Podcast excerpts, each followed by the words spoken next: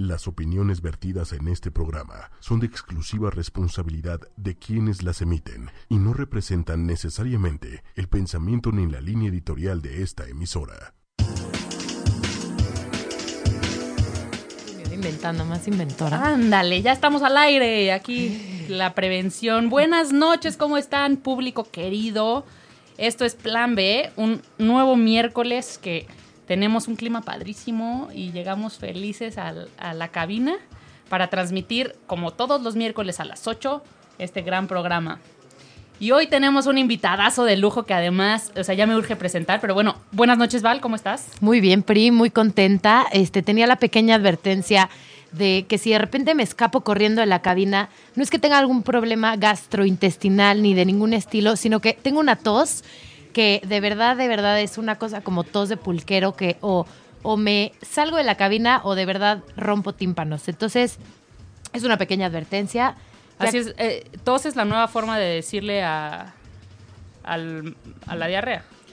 Francamente no, o sea, yo, yo sí siento digo, que normal, tengo o el sea. humor escatológico para enfrentar mis problemas cuando de verdad sí tengo un problema gástrico o de alguna otra índole, pero no en este caso es una vil, vil tos. Bueno, yo, yo, yo les voy a, a narrar al público inteligente y conocedor, les voy a narrar lo que esté pasando detrás de la cabina, pero, pero bueno, ojalá, ojalá no te tengas que escapar por ningún motivo. Sí. Y más porque el programa va a estar de lujo. ¿eh? ¿Por qué? ¿Qué tenemos hoy, Pri? Tenemos ¿Qué hoy onda? nada más y nada menos. Y mira, normalmente nos echamos un preámbulo de introducción, pero no me voy a echar tanto preámbulo porque está tan jugoso el programa que no queremos desperdiciar minutos al aire.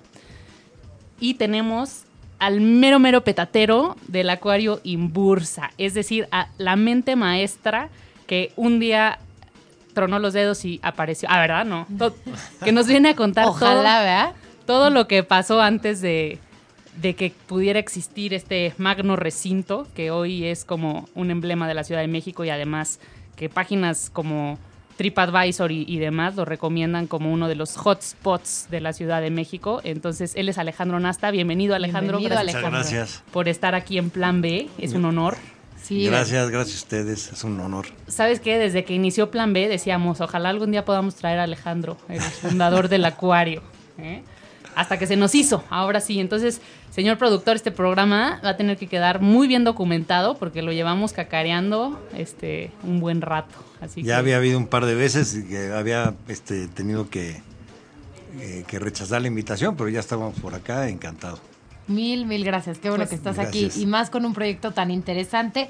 Justo Gracias. lo que decía Pri, que metiéndonos a investigar, está en el número 56 de 481 cosas que hacer en la Ciudad de México, que incluso me parece un número muy chiquito para todo lo que hay que hacer en la ciudad, que esté en ese ranking, es, es decir, ya es un referente a qué plan hacemos el fin de semana con los hijos, cuando no hay clases, cuando viene gente de otros lados, ¿no? O sea, qué orgullo, ¿no? Sí, sí, sí, sí, realmente tenemos eh, un, eh, visitantes, pe- pero no nada más visitantes internacionales que eh, están por la zona y van a, estamos en el corazón de Polanco, sino que hay gente que del interior de la República que hace el viaje solo para este, visitar el acuario. O sea, hemos platicado con mucha gente, hacemos encuestas de salida, hacemos muchas encuestas de entrada, de salida, de dónde vienes, por qué viniste y tal. Y mucha gente viene pues de lugares que no creerían lo lejos, a cuatro horas de la ciudad, que vienen solo al acuario y se regresan. Eso está cañón. O sea, ya Sí. la Secretaría del Turismo se debe mochar. Como que ya, ya les debe ahí parte del, parte del budget de, de traer turistas a la Ciudad de México. Este, digo, la verdad es que a mí me ha impresionado mucho porque, o sea, personalmente, ah, bueno, antes trabajaba ahí muy cerca del acuario, pero mm, cuando algo se va a inaugurar, que es como la novedad del momento, siempre ves la filota, ¿no? O sea, siempre ves así ah, un chorro de gente, ¿no? Entonces van a inaugurar, híjole, recuerdo cuando inauguraron Krispy Kreme en Interlomas, en la Ciudad de México, híjole, no podías pasar, no podías moverte por ahí. Pero duró la cosa así como un flashazo de tres meses. Y ya, la gente conoció Krispy Kreme y sigue vigente y se estabilizó y todo lo demás. Con el acuario en bursa como que pasas por ahí y pasabas por ahí y pasabas por ahí y decías, no, es que seguro como que lo acaban de inaugurar. Oye, pero dijimos hace un año y medio que lo acaban de inaugurar y sigue la fila que le da la vuelta a la cuadra. Entonces, o sea, qué impresionante que es algo que, que como que al menos hasta hoy, ojalá sí siga y me da un chorro de gusto, pero, o sea, no es algo que, que se puso de moda, llegó y, pues, y ya como que se echó al, al- al montón de cosas que hacer en, en la ciudad. O sea, se ha vuelto como un, un, destino, un referente y siempre lo ves lleno. O sea, a mí me sigue impresionando que siempre que paso por ahí, volteo porque pues le tengo cierto cariño familiar al acuario en Bursa, pero le, más que eso es como, qué impresión, sigue lleno, sigue lleno, sigue lleno. Y ya se inauguró desde 2014. Así es. Y, este, y estamos en 2017. ¿Sabes que PRI no solo que siga lleno, sino que sigue lleno pero bien mantenido? Es muy, muy bonito, muy gratificante cuando tú ves algo que yo he ido tengo dos hijos chiquitos y mi esposo tiene muchos amigos de otras partes del mundo y de verdad, en serio, cada vez que viene un extranjero, así como ir a la basílica o a las pirámides, cuando tenemos un bloque de tiempo corto relativamente, que no, que no queremos hacer un trip así muy lejos de cuatro horas, de seis horas, el referente es el acuario en bursa de verdad, porque no solo está, digo, además de bien montado, bien puesto, ahorita vamos a hablar de todo eso, está bien mantenido. Da gusto ir a baños limpios, con el, personal atendiéndote, como si yo creo que fuera la primera semana que se inauguró, que la gente se toma el tiempo para tomarte una foto, para, para ofrecerte algo. Entonces, como que es de los referentes en México de cómo se pueden hacer bien las cosas todo el tiempo y mantenerse, que es lo que luego a veces cuesta trabajo, ¿no? Sí, qué bueno que me lo dices porque realmente hacemos un esfuerzo enorme en eso, eh, mantener un lugar como bien lo dices, donde pasa pues arriba del millón de personas. Hay, hay días que van 7, 8 mil personas en un día, Tómala. pues este, dejan de, o sea, claro, destrozado pasó el lugar. El huracán ¿no? ahí. Pasó el huracán. Y nunca, nunca cerramos, nunca hemos cerrado un solo día desde que wow. abrimos. Abrimos los 365 días.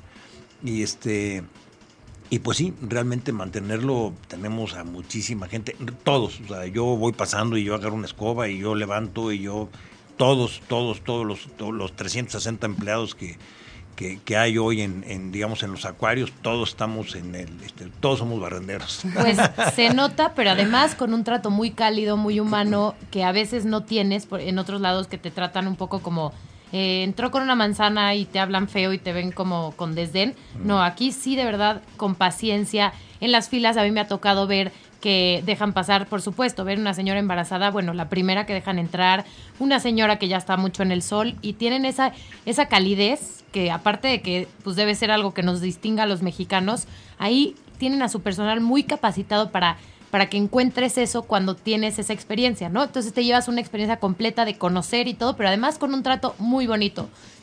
Entonces, pues ahorita nos va a platicar todo. Oye, pues está increíble eso porque creo que es un tema de cultura. O sea, creo que no solo es como capacitar a la gente, sino real como permear todo, porque porque también mucho de esto es como la conservación, y, o sea, parte, como traer todo el, rollo de la conservación de los animales y la conservación de las especies, y, y, digo, hablaremos de eso más adelante porque hay todo un programa este, dedicado a la conservación de especies, pero, o sea, más allá de eso es como, como un, no sé, una experiencia cultural todo, todo el tiempo, o sea, como que estés hablando bien de México, este, poniendo en alto el nombre de la Ciudad de México, que muchas veces es como la insegura, la llena de tráfico. Oye, pues tienes este tipo de cosas con este tipo de gente y es, o sí. sea, por un momento estás ahí y te olvidas que estás en la Ciudad de México y te olvidas del tráfico y te olvidas de muchas cosas y, y como que sí. creo que sales con un sabor distinto. Fíjate que ahorita que dices eso me, me viene a la, a la mente una cosa. Han pasado por el acuario ya casi 3 millones de gentes. Wow. O sea, este, y como te digo, nunca hemos tenido Ca un Casi el número de fans que tenemos aquí en 8 y media. Vamos como a la mitad, pero súper bien. Nos están oyendo los 3 millones exacto, que fueron. Exacto. Ahorita. Y este, pero hay una cosa curiosa que hace poco una persona me lo hizo este, notar. Yo, yo este, ahorita que les eh, que entramos en el tema, eh, cuando estábamos decorando, hacemos toda la ambientación y demás, hubo ciertas cosas que yo dije, híjole, hay que, digo, vamos a ponerla, se ve padrísimo, se ve súper tematizado, pero va a durar dos días porque se lo van a robar, o Eso. lo van a grafitear, o lo van a romper. O Julio y Dani. Nunca, nunca, de tres millones de personas, nunca alguien ha vandalizado. Vandalizado nada, nunca han rayado un acrílico, wow. nunca han nada. Porque wow. ¿sabes qué pasa? No me la creo. Que siempre, siempre decimos, ¿no? O sea, cómo el, el mexicano aquí, este, en general, obviamente estamos generalizando, pero no, no cuida y no respeta las cosas. Y cuando va a Estados Unidos se comporta perfecto, claro. ¿no? O sea, dices, no se pasa un alto. O sea, no, no es, es el perfecto ciudadano del otro lado. Y eso, eso pasa mucho cuando, cuando ven que las cosas están bien hechas. Sí. lo, lo- lo haces como tuyo, lo haces como, ¿sabes qué? Lo voy a respetar. Te digo, es de llamar la atención que nunca ha pasado nada. Wow. Yo pensé al revés, como que dije, a lo mejor y tienen que repintar a cada Bueno, al, rato. al- al mero inicio nos robaban unas tortuguitas que teníamos de chiquitas. los niños se las metían a las bolsas, se las llevaban. No. Pero fuera de esos niños, los tres niños se llevaron algo. Estaban muy a la mano, ¿qué? Las tortuguitas. Sí, estaban Ay. muy a la mano. Oye, pues bueno, está, está increíble esa, esa historia. Es que si lo bien cuidado, lo sigues cuidando. Estoy de acuerdo, como que te invita a, o sea, no quieres ser el que destroza las cosas tan bien hechas, ¿no? Como que creo que es. sí, sí pasa, o sea, hay por ahí un fenómeno, digo, a ver si ahorita en el corte lo, lo me acuerdo cómo se llama y lo googleo, porque hay un fenómeno de, de la calle sucia, ¿no? Que cuando ves la calle Claro. sucia te da igual tirar más basura porque, pues de que esté sucia, No que esté más sucia, da igual, pero pero lo contrario también permea hacia, hacia bien. O sea, cuando ves la calle limpia, entonces ves una basura tirada y te, y te anima a recogerla. Entonces, existe un, toda una corriente filosófica de este tema que no me acuerdo ahora cómo se llama, pero se las voy a investigar y se las, y La se las sociología. cuento. Este, pero bueno, pues entonces, ¿cómo empieza todo esto? O sea, ¿cómo, cómo se te ocurre el acuario? ¿Cuándo? Este, con, con qué retos? ¿Con qué background? O sea, platicábamos antes de entrar a cabina que, o sea, si eras una persona de acuario, si te encantaba la vida marítima, si buceabas o no, y decía, no, cuéntanos tú, o sea, ¿te, ¿tuviste una pecera alguna vez en tu vida? Bueno, sí, o sea, nunca había eh, buceado ni nada, pero un día tuve una pecera cuando mis hijos estaban chiquitos y fue un- una, una tragedia porque compré la pequeña pecerita parecida a la que tenemos aquí en el estudio Luego y compré foto. unos, unos pececitos y duraron tres días y mis hijos lloraban como Magdalena. Eso había sido mi experiencia en Aquarius. Qué cañón, qué cañón. Pero, o sea, entonces todo este rollo es de muchísimo como aprendiz, o sea, creo que saber rodearse de la gente correcta, no sé, o sea, tú nos dirás, este, estudiar y rifarse, o sea, es así. Pero ¿y entonces por qué un acuario, no? porque yo pienso en, en un tema de lo- la lógica del ser humano es como voy a hacer algún negocio de algo en lo que ya soy experto, ¿no? Entonces, ¿qué, qué pasa cuando no? O sea, que cuando no eres experto en esto, pero ves esta oportunidad, ves que la ciudad pues, necesita un acuario, oye, que como en, en tantos años de vida de la Ciudad de México, pues no, era algo que no existía acá. Este, y pues, no sé, o sea, como que cómo nace todo, cómo, cómo te animas Sí. a empezar. Pues mira, fíjate, eh, eh, realmente un día viendo una pecera de un metro cuadrado, o sea, una pecera realmente muy chiquita, eh, que estaba muy bonita, muy bonita armada, dije, qué padres son los acuarios, qué raro que no haya uno en la Ciudad de México. Y dije, pues capaz no se puede por la altura o por alguna razón este Más física. técnica que no que no se pueda, ¿no? Entonces me puse a averiguar eh, porque realmente sí dije qué padre y qué raro que no haya un acuario en la Ciudad de México cuando en todas las ciudades grandes del planeta o por lo menos en toda Europa, en Estados Unidos y demás, este hay un acuario en, en cada en cada ciudad. Entonces me puse a averiguar y cuando me enteré que sí se podía hacer un acuario a la altura de la Ciudad de México, dije, bueno, pues, pues voy a hacer un acuario. O sea, me voy a poner a investigar a ver qué, qué se necesita. Y me puse a, a, este, pues a investigar, a viajar, y a viajar, y a viajar, y a viajar. Fui a conocer, en este, pues no sé, te estoy hablando, yo creo que en el curso de un año, pues como 70 acuarios. Fui a, Órale. fui a este a Dubái y fui a Japón y fui a Canadá y a Europa, todos los todos los acuarios más importantes del mundo. Y este, per- pero, eso fue como para darme idea un poquito de pues de qué existía y demás. Pero luego fui pues yo creo que otras, no sé, 10 veces a visitar muchos acuarios para poder darme cuenta de qué tamaño lo quería hacer, de qué tamaño sería bueno, qué tipo de exhibiciones, qué tal vez sin saber si de dónde iba yo a sacar, este, no sé, un caballito de mar, ¿me entiendes? Primero fue así como hacer toda esta investigación y hacer como un, este, un eh, eh, proyecto conceptual, yo, yo solo, yo estuve solo con este proyecto como año y medio, hasta que por fin, pues averiguando, este, conocí a, a, este, a un ingeniero en biología, este, eh, Víctor, que este, que hoy nos reímos de las preguntas que le hacía yo, porque le decía yo, este, pues las preguntas, hoy me las recuerda, las preguntas más tontas que te puedes llegar a imaginar, Muy básicas. las más básicas, ¿no? O sea, oye, ¿y un tiburón puede, digo, Nadar con yo- pececitos. Sí, sí, yo no tenía ni idea, y este, y oye, ¿y la sal de dónde la sacas? O el agua, o cómo le hacemos, o y entonces fue, fue todo un proceso de ya ver eh, técnicamente qué sucedía y luego ya me dediqué a, me fui a tomar algo así como 3.000 fotografías a los acuarios que más me habían gustado. Iba yo y tomaba una fotografía de, de una esquina y decía yo, así esta esquina la quiero que sea en el, tal exhibición y esta exhibición quiero una igualita y esta así. Entonces como que saqué ideas de muchos acuarios y entonces hice como mi storyboard, me acuerdo. collage y tú, sí, ajá. Entonces este, en mi casa tenía... Lo un- visualizaste. un- ajá, tenía yo un collage de todas las fotos y este como un storyboard, ¿no? Y entonces a partir de ahí me, me puse a hacer rayones, que por ahí tengo el, el, este el- la primera cartulina donde hice mi primer, digo yo no sé. Como un boceto, ¿no? Sí, un boceto. ¿A qué te de- dedicabas antes? Perdón, es que para... pues había yo estado, había yo arrancado mi, mi carrera en la banca, había yo estado en casas de bolsa, luego en O sea, nada bancos. que ver. No, no, no, nada. Y luego en industria, y este estuve también, este, tuve un parque de diversiones, hice un parque de diversiones también sin saber nada, hice un parque de diversiones este eh, más atrás, como en el 2005 y demás. Pero este ya que hice más o menos mi boceto de cómo, cómo Lo se me ocurría ajá. Este sumé al equipo a un arquitecto y entonces éramos tres personas. Entonces de ahí pues a, a seguir. Entonces los llevaba yo. Órale vamos a conocer el acuario de Londres y el de París y el de el de Tokio y el de no sé qué para para que tuvieran un poco mi visión. Y de ahí este hicimos como una maqueta este conceptual de lo que debiera de ser.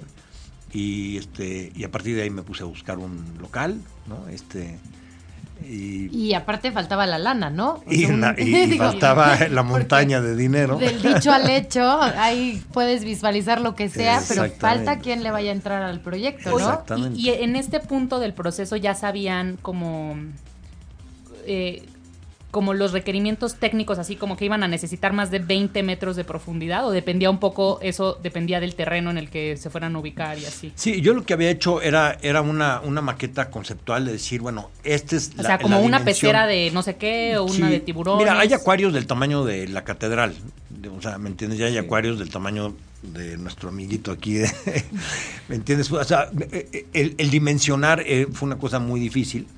Pero bueno, ya que lo dimensioné, dije, bueno, de este tamaño es este del que quiero que sea. Este, pues porque también tengo un background de negocios y entonces decía yo, bueno, pues esta, este tipo de inversión y este tipo de retorno, pues eso es lo que sí voy a poder Lo que sí es factible. lo que sí es factible, ¿no? Porque Claro. digo, hay acuarios, este, pues el acuario de Atlanta costó 400 millones de dólares, es, es un dinero pues que jamás, este, digo, en 100 Sí. años no recuperas, ¿no? Este, y entonces, este, teniendo eso y el terreno firmado, entonces salí a buscar, este, bueno, antes de tener el, el- el terreno firmado, salí a buscar este, socios, este, ya, pero ya, ya les presentaba yo un proyecto, pues, Muy hecho. Entonces, desde el principio, perdón, aterrizado. ya estaba en la maqueta lo de que fuera hacia abajo. Es- No, no, no, no, pero estaba el, el guion, o sea, si, si tú vas hoy al acuario, este, bajas y estás en el fondo del mar y empiezas a salir Sí. hacia la superficie, y llegas Como toda a la, la historia. playa, y, o sea, es como un, como que bajaste al, Como si estuvieras buceando con, cristal. Entonces vas, Exacto. vas hasta el fondo del mar y vas. bajas al fondo del mar y luego estás en barco hundido y luego vas, sales a la caverna de medusas y luego llegas un poco como que ya estás llegando a la superficie, estás en la en el arrecife coral, sales a la playa y luego entras al manglar y al rainforest y luego vas al desierto y luego llegas a la Antártida. Ese es, un- ese es el guion del la acuario. historia, sí, tiene Esa una historia, que cuenta, ajá. Este, eh, y entonces así estaba, nada más que estaba pues, pues plano. Órale. Bueno, ahorita yo creo que nos vamos a un corte, ¿no? Para que para que respiremos, yo pueda toser, este, eh, nuestro invitado pueda tomar el regalo que le dimos, dado que el programa es de un acuario, le regalamos una bonita botella de agua. Finísimo. Finísima, agua de los Alpes suizos. Oye, este, y además ya nos están haciendo preguntas, entonces regresando del, del corte vemos las preguntas. Y claro que en el corte pusimos música de mar. Vámonos. O sea que, este, y déjenme, abro acá Spotify porque tenemos unas músicas increíbles. Este, no le habíamos contado a Alejandro, Ya sé. pero plan B es temático, entonces dependiendo del tema que tenemos es la música que Ya ponemos sé. para nuestros cortes. Si es de mar, ha de ser mar Aya Carey o no, no sé. Pues no sé, Pregunto. si Mariah No. Carey es novia de Robbie Williams, chance, podemos Ok, oír la de Beyond the Sea. Es esta versión cobereada por Robbie Williams, obviamente es Frank Sinatra el máster, pero pues estaba más juvenil hacerlo con el Robbie. Así que vamos a Beyond the Sea y retachamos. Pues perdón Robbie Williams que te cortemos, pero estamos aquí con Alejandro Nasta y está interesantísimo. Él es director general de Blau Life y fundador del acuario Imbursa. Y nos está platicando, retomando un poco para los que nos acaban de oír. Si tienen preguntas, acuérdense que nos pueden escribir en arroba ocho y media oficial en Twitter para que nos sintonicen o al Facebook 8 y media. Ahí nos pueden mandar todas las preguntas que tengan, los comentarios si ya han ido, si lo conocen. Y, también si quieren marcar a cabina, les damos el número, es 55 4554 6498. Por si tienen preguntas, recomendaciones, este, o lo que ustedes quieran. 55 4554 6498 o en arroba 8 y media oficial. Ahí nos pueden dar lata y preguntamos aquí en vivo. Aprovechen que lo tenemos todavía media hora, así que es su foro. Y retomando, estábamos hablando un poco de cómo él empezó con esta visión de que había un nicho en la Ciudad de México, que en una de las ciudades más picudas en el mundo y que no tuviera un acuario. Entonces dijo, bueno, pues me reúno con mis cuates para ver cómo hago el acuario. Y de eso nos está contando del dicho al hecho, qué onda, cómo le hizo, cómo juntó los fondos, qué ole. Sí, te platicaba que una vez que tenía yo ya, este, digamos, armado el proyecto, ya, pero armado ya con... Con maquetas. Este, maquetas, listas, no, no, déjate tú, un, un presupuesto con 300 eh, renglones de cada cosa exactamente que íbamos a comprar.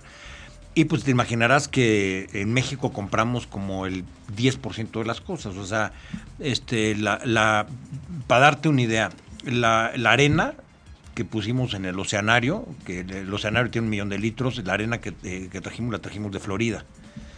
O sea, de todos los lugares que te puedes imaginar, los acrílicos los trajimos de Estados Unidos, los equipos de soporte de vida los trajimos de Alemania, la iluminación la trajimos de Japón, la, este, los pisos de Filadelfia, la, este, la compañía constructora del, del estanque principal es eh, eh, una compañía este, también de, de Estados de California.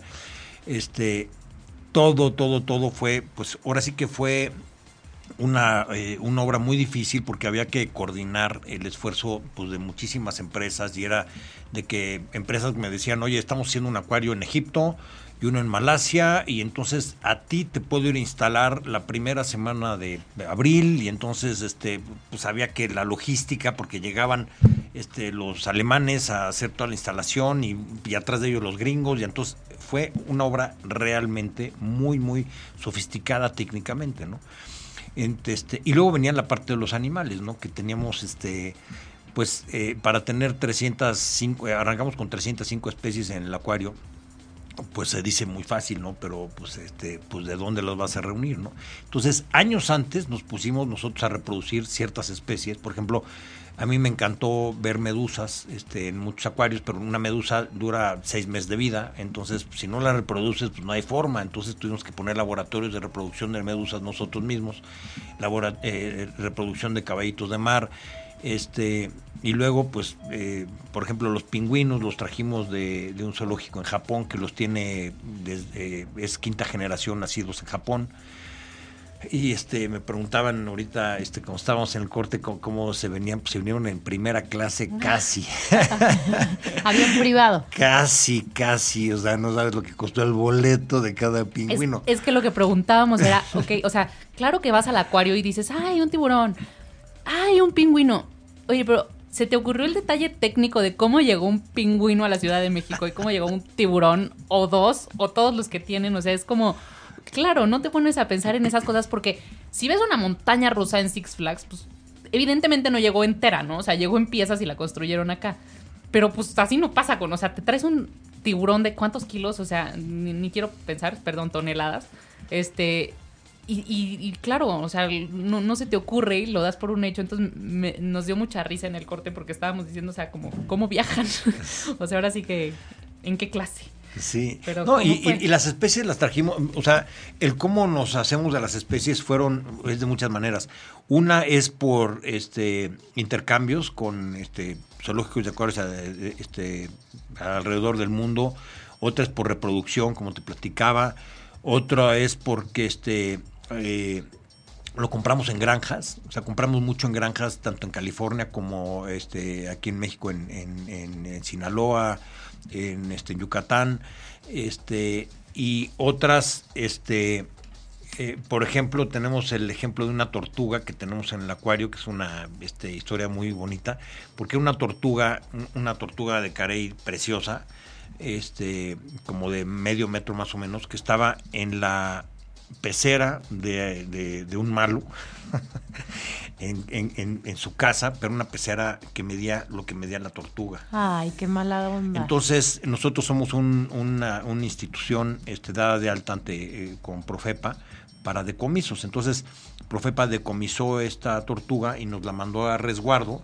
y la pues, cuando llegó, nuestros biólogos, este, tenemos 45 biólogos, entonces nuestros biólogos vieron de ponerla en la pecera, este, en una pecera grande que teníamos, y se fue al fondo y se estaba ahogando. No, sabía nadar, no sabía nadar. De que nunca había necesitado nadar. Pues porque pues, era, vivía en un charquito. Entonces, pues la sacaron de inmediato y la pusieron y, entonces nos la llevamos a otro lugar donde tenía muchísimo menos este agüita y con cuidados y cuidados y cuidados y cuidados. Hoy ya la pueden visitar y está nadando y parece que nadara este, toda la vida. de toda la vida. ¿Y qué, ¿Y qué edad tenía la tortuga cuando la rescataron aproximadamente? No sabemos. Y seguro en pésimas condiciones, de nutrición, de todo. condiciones, en pésimas, y entonces pues este aquí se le hicieron, digo, tenemos laboratorios donde se les hacen todo tipo de análisis y este pero así como esto te platico, nosotros este, siempre platicamos que, que pues exhibimos, o sea, de, de, de las granjas, granjas pues que producen lo que nos comemos, es, la verdad de las cosas. O sea, tenemos, este, pues exhibimos guachinangos, y exhibimos robalos, y exhibimos camarones y langostas. Este, siempre cuento una historia chistosa que la, la, la, langosta le salvamos la vida porque la compramos en un restaurante. No es cierto. a las 2 de la tarde le iban a hacer al mojo de ajo y está felizmente viviendo en el acuario. Qué increíble. Pero también un tiburón le salvamos la vida porque en este en, en, en pesquerías cuando vienen, a, veces vienen en, pesca de acompañamiento con otros peces, vienen pues, de acompañamiento. Se cuelan en la red, ¿no? Se cuelan en la red y entonces pues, ahí estaba pues, petateándose. Y entonces, este, pues nuestros biólogos, pues luego, luego tenemos unos transportadores muy especializados, los pusimos ahí, los rescatamos y ahora están pues, felizmente este, viviendo. Tenemos nacimientos de tiburones, tenemos nacimientos de la semana pasada nacieron 150 caballitos de mar. O sea, tenemos todo el tiempo, tenemos nacimientos. En ¿Y qué programa de intercambio tienen cuando ya a lo mejor tienen demasiados animales? ¿Qué hacen? Sí, tenemos programas este, con, con, bueno, entrando en ese tema, tenemos muchos este, programas, este, tenemos con la Universidad de Vigo en España y con este, la UNAM aquí en México y con el Instituto Nacional de la Pesca, con este, el CIMESTAD, o sea, tenemos muchos, muchos programas aquí, pero de, los cuales este, tres o cuatro eh, quisiera yo platicarles. Estamos este, con un programa en Puerto Morelos, en, la Riviera Maya, donde este, pues ustedes, digo, todos sabemos que los arrecifes de coral en del arrecife mesoamericano se ha decaído tremendamente en los últimos años, ha, se ha reducido tremendamente. Y entonces lo que estamos haciendo es, es este, reproducir el coral. Hacemos con una técnica que se llama este, eh, frag, eh, de fragmentación. Los tenemos en viveros y luego vamos a repoblar, o sea, estamos reforestando. Ay, yo he visto que como que lo cultivan en pedazos chiquitos y ya que va creciendo lo vuelven a insertar al mar, ¿no? Exactamente. Hay por ahí videos en Facebook de eso muy interesante y que hay un doctor loco que lo inventó, ¿no? Y que lleva, que dice que va a dedicar todos los días de su vida a, repoblar. pues nosotros somos parte de esto, o sea, hay, hay varios programas y nosotros este, en Puerto Morelos tenemos este programa.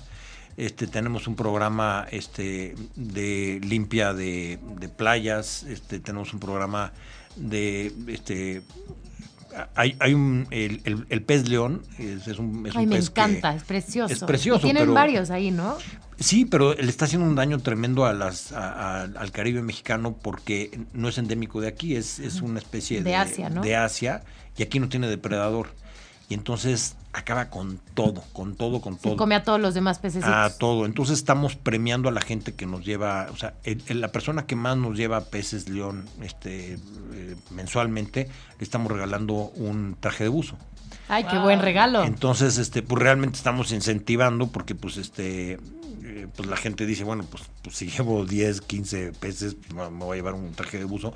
Y por cada pez que salvas, salvas, digo, que por cada vez que saca, eh, que sacas, cada pez león, salvas a 35 mil especies. Qué fuerte. Es que no nos damos cuenta, pero no son enchiladas. Todo el equilibrio que tiene el mar, el balance tan delicado que lo alteras. Gente que suelta especies cuando no sabe ni qué onda con las condiciones y de verdad hacen un daño gravísimo. ¿Por qué llegó el pez león a México? Pues hay varias teorías de quizá alguien eh, lo tenía en su pecerita y lo, Lo tiró echó. este y capaz A- por al ahí macho y a la hembra. Sí, y les gustó el, y pegó. las agüitas, sí. Oye, y, y si se ha explorado o no se sabe como la posibilidad de que como que equilibrar ese hábitat con, con tal vez algún depredador o algo así, ¿no? Pues mira, sé que se han hecho muchos, este, muchos estudios y muchos esfuerzos, pero en realidad, digo, de hecho, ya muchos eh, chefs, por ejemplo, de la Riviera Maya, han eh, hecho como unas super recetas para que, Ah, para que haya Para que haya demanda para de- que haya Para demanda que haya de ese- depredadores como nosotros y que paguemos por una fina cena de cinco tiempos y nos traguemos a los peces leones. Eso. Sí que lo haremos. Oye, quiero, quiero ir. Yo participo. ¿Sabes qué? Me pasa ahorita que decían del guachinango, creo que no, necesito ir a, ir a verlos, o sea, porque sí, no, no los conozco fuera del plato, la verdad. Vete al Superama, mija. al no, no, en el Superama ya te lo dan fileteado. Oye, ya está como una amiga mía que pensaba que los atunes eran así como unos tubos así. En, en- en- en moronitas, ¿no? Como para listos de enlatar. No, oigan, pues es que sí, la, la vida marina es súper rica. A mí sí me ha gustado bucear, creo que desde que tenía 12, 13 años. Este, la primera vez que fui a bucear, me acuerdo de salir del mar y decir, ¿dónde es el mejor lugar para bucear del mundo? ¿no? Y entonces uno decía, no, Australia, no, este, Papúa Nueva Guinea, no sé qué. Y claro que el Dive Master se volteó, el Dive Master es el que va y te enseña, ¿no? Cómo bucear y la certificación y todo. Y dijo, claro que, o sea, México. Acumalo. México, el Caribe lado. mexicano tiene lo que no tiene este nadie. Obviamente, pues cada lugar del mundo tiene su reto y sus especies y sus cosas interesantes para ver, ¿no? En el Caribe mexicano verás este mucho arrecife coral, esperemos que por mucho tiempo, mientras se, más se repoble, pero también este pues en otras partes del mundo verás otras otras cosas y otras especies, pero lo interesante de esto es que que también el hecho de bucear, o sea, por como eres un, espectador en eso, te hace muy consciente de como que la vida marina tiene su propio ecosistema y, y tú eres el ajeno ahí. O sea, cuando dicen, no, es que el tiburón te atacó, oye, el que estaba con una máscara echando burbujas disfrazado de buzo extraño eras tú. O sea, el tiburón estaba en su hábitat y lo más probable es que te hayas acercado donde no debías, ¿no? Pero como que mm, muchas veces eh, desconcientizamos o tal vez perdemos la perspectiva de todo lo que pasa en el mar, que pues, la verdad es que es un hábitat que nosotros visitamos, ¿no? No- Y, justo como de eso que hablas es tan interesante que en una ciudad que no hay mar y que hay mucha gente que no conoce el mar porque es la realidad de nuestro país, porque pues sí queda algunas horas y pues sí es caro el viajecito y todo, de verdad el que los niños se den cuenta, para mí la conciencia de que todo repercute, si yo ensucio el agua del lavabo y desperdicio litros de agua y tiro aceite en el agua, etcétera, al final va a llegar, o sea, en alguna otra tubería va a llegar como en el ecosistema que tienen de agua dulce, todas las criaturas que de verdad son directamente afectadas y todas las especies en el mar hasta al final que también les llega ese tipo de contaminación. Qué importante es concientizar en una ciudad tan lejana a los mantos, por lo menos, pues sí, en lagos, pero el mar no- lo tenemos muy lejos. Qué importante es de verdad hacer ese como llamado a la conciencia que en todo el tiempo en el acuario está presente de una u otra manera, a que se den cuenta que nosotros somos los responsables finales con nuestros actos, con nuestra forma de, de cuidar, de preservar el medio ambiente y lo delicado también que es tener este tipo de animales. ¿Y cómo ves tú ese enfoque de conciencia? Total. Mira, tan este acabamos, eh, platicaba yo hace un minuto, acabamos de abrir un lugar en- enfrente en Plaza Carso, a- un lugar de 2.100 metros cuadrados, donde lo que, hace- lo que hicimos es parte del laboratorio de reproducción, nos lo llevamos ahí para que la gente vea desde la microalga, la artemia, el plancton, la reproducción del caballito de mar, la reproducción Como de... el tras bambalinas de- de, un acuario. Y la gente está ahí trabajando y tú puedes ir y ver. Y Está lleno de información, pero lleno de información de, de los océanos, de cómo se reproducen las especies, de cómo viven, que, de cómo se alimentan, de cómo se defienden, de, de superpoderes que tienen los, las especies. Y este y dentro de todo estamos poniendo como, este, lo hemos como codificado con con este alertas y qué puedes hacer tú desde la Ciudad de México. O sea, hay mil cosas que puedes hacer tú de la Ciudad de México para proteger al mundo marino, ¿no?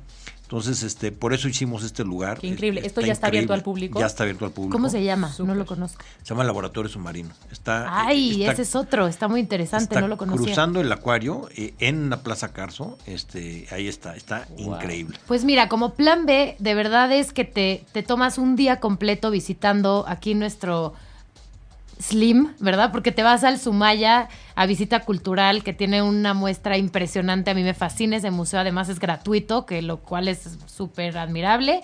Está muy bonito. Digo, claro, es una colección privada y entonces la vas y la visitas, que está muy padre. Después te pasas al acuario en Bursa, que los niños se la pasen perfecto. Y al final yo creo que cierras con cómo, re, cómo anclar y reforzar todo lo aprendido, lo, visto en el acuario, ¿no? Claro. Te avientas un plan de un día completo. Total. Súper cultural. Sí, sí, sí. Y ahí también está el Museo Jumex y también este, pues hay espacio para 8000, eh, tiene 8000 cajones de estacionamiento y llega el turibús y llega el metro cerquita. Y o sea, es. Que finalmente ahí no había nada. Entonces es impresionante que en 10 años ya se, ya se convirtió en una zona 100% turística de la Ciudad de México y, que atrae gente de todo el mundo. Está muy picudo. Oye, tenemos preguntas. Nos preguntan sobre tus, tus retos. Si eh, Ale nos pregunta, yo quiero saber cómo se vivió el proceso del proyecto, si fue día con día, si las ideas fueron apareciendo en el camino y qué pasó con los momentos difíciles. Pues mira, en momentos difíciles hubo 60 mil, porque pues este, imagínate que de que se me ocurrió la idea que corté el listón pasaron cinco años, ¿no? Y me eché año y medio solo, en donde este, a mí un proceso este, padre de emprendimiento se me hace cuando tienes una idea este, que puedes eh, platicar del, en un elevador de la, de la planta baja al piso 1 es que tienes una idea sólida, este, que, que, no, porque cuando platicas y este, no, y voy a hacer esto, y también va a hacer esto, pero también va a hacer esto, no tienes un concepto, ¿no? Algo muy definido. Si dices, voy a hacer exactamente esto, este, a partir de ahí, cuando empiezas ya con el proceso de, de, búsqueda de todas las ideas que puedan, se empieza a hacer más gordo y más gordo y más gordo, y, y se hace, este, digo, se enriquece muchísimo el proyecto y donde pensabas que no había salida, empiezan a aparecer otras luces. O sea, yo eh, digo, sugeriría este, a, quien tiene una idea, que, que, sea una idea, pues que,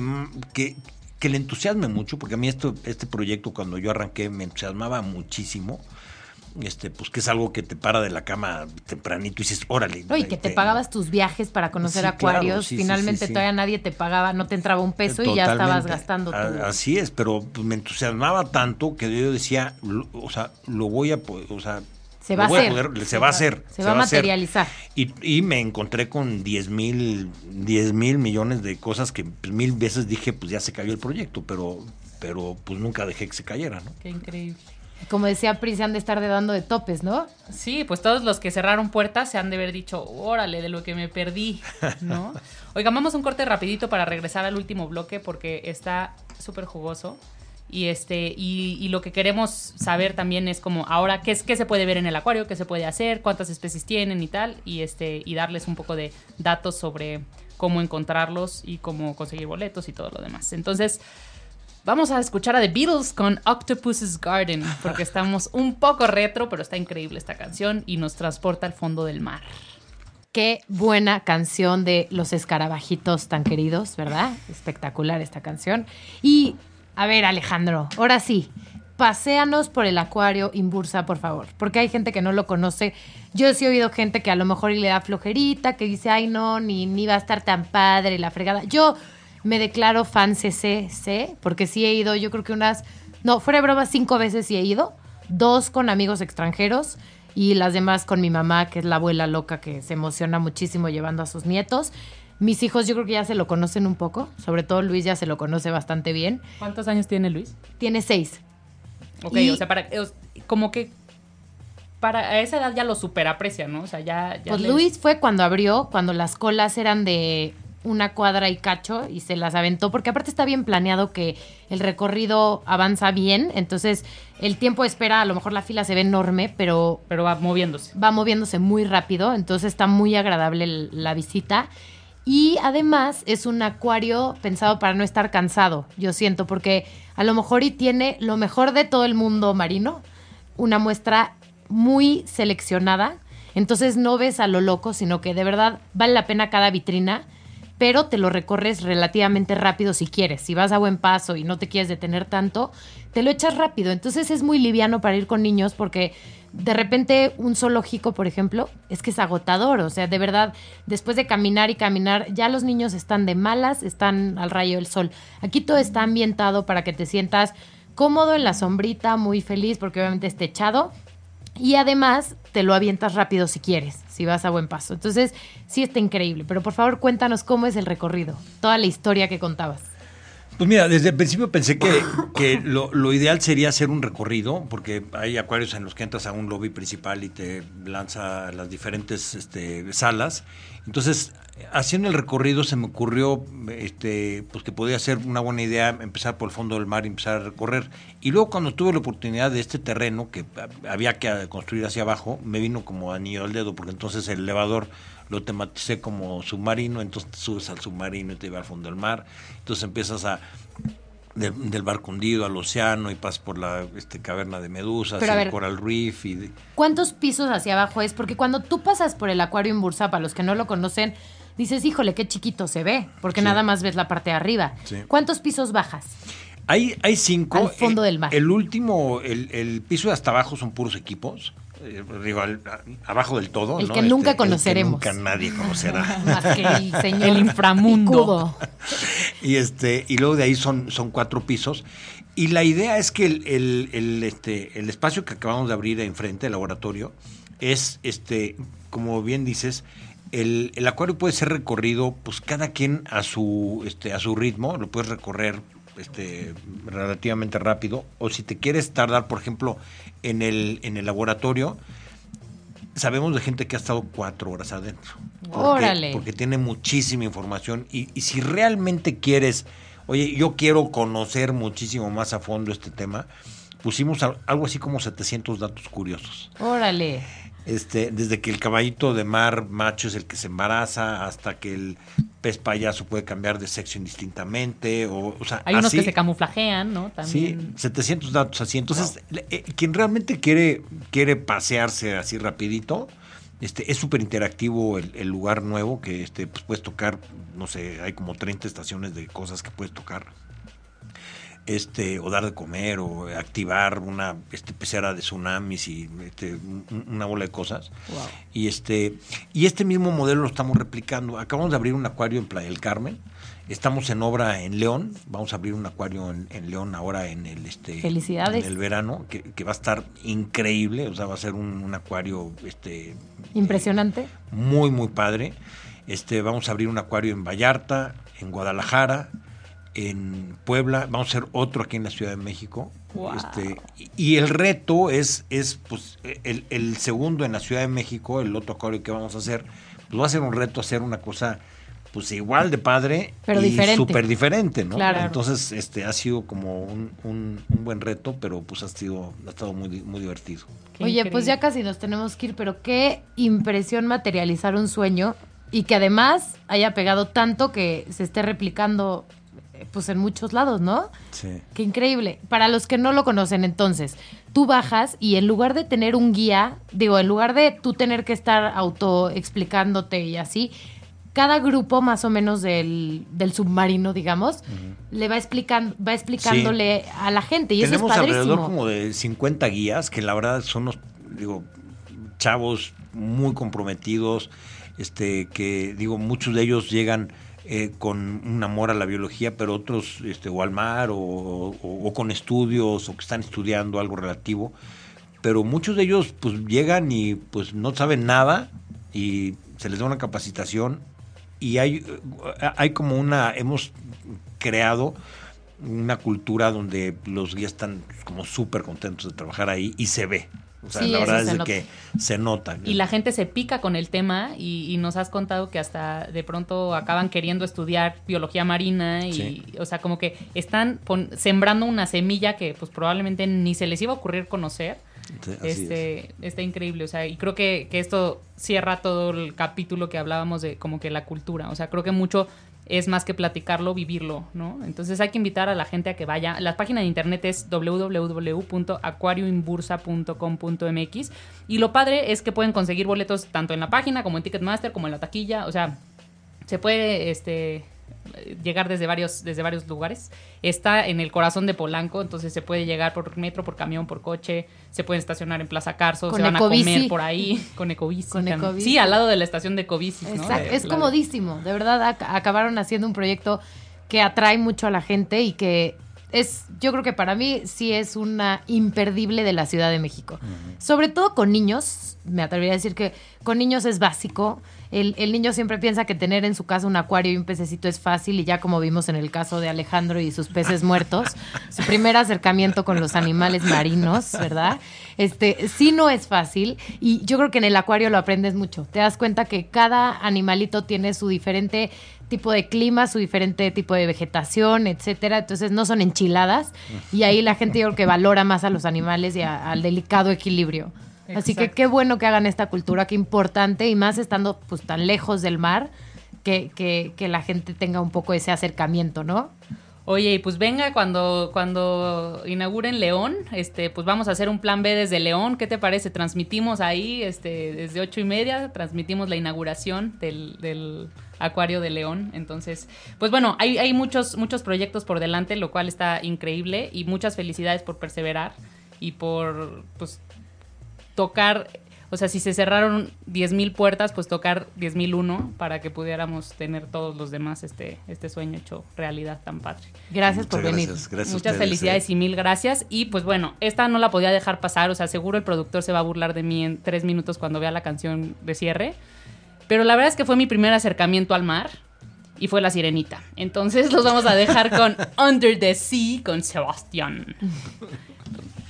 Plan B.